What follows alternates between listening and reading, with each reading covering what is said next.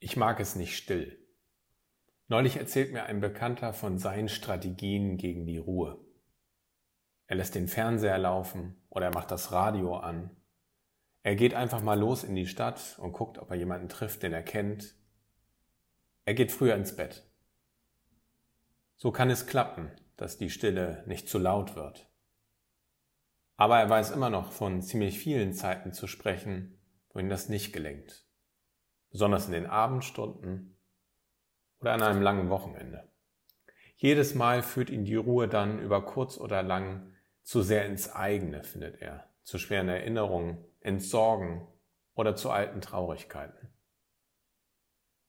Mein Bekannter erzählt davon und ich merke, ich höre das Nichtwollen von Ruhe besonders laut, weil ich sie eigentlich oft vermisse oder jedenfalls manchmal zu wenig habe in einem Beruf, in dem es ja viel ums Zuhören geht oder ja auch ums Sprechen geht, und auch mit einem kleinen Sohn, der einem freigebig zu jeder Zeit und immer zu an allem teilhaben lässt, kenne ich das Gefühl, mal zur Ruhe kommen, buchstäblich zu sich selbst kommen.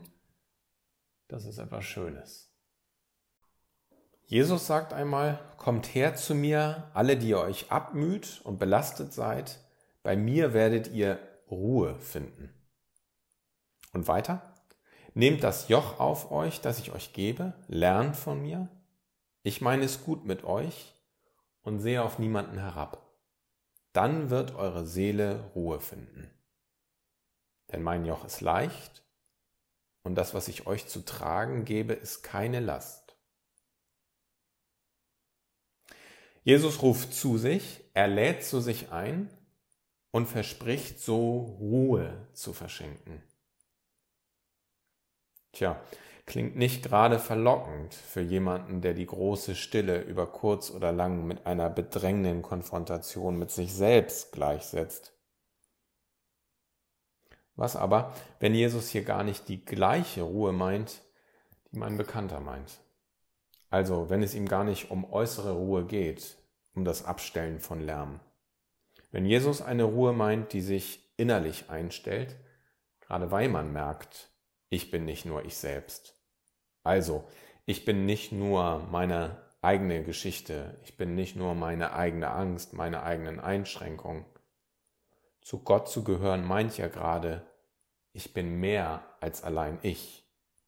Auf mir liegt auch das leichte Joch der Freiheit.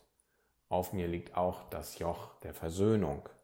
Auf mir liegt auch das Joch der Liebe. Das ist mir von Gott geschenkt. Eine leichte Last. Dann würde ich aber auch falsch liegen.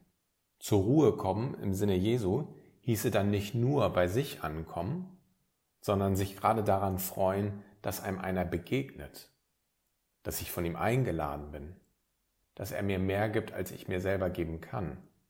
Nicht mehr allein, sondern uns allen zusammen so dass hoffentlich etwas von dieser inneren Ruhe schon heute zu hören ist, auch wenn es äußerlich mal wieder ganz leise ist.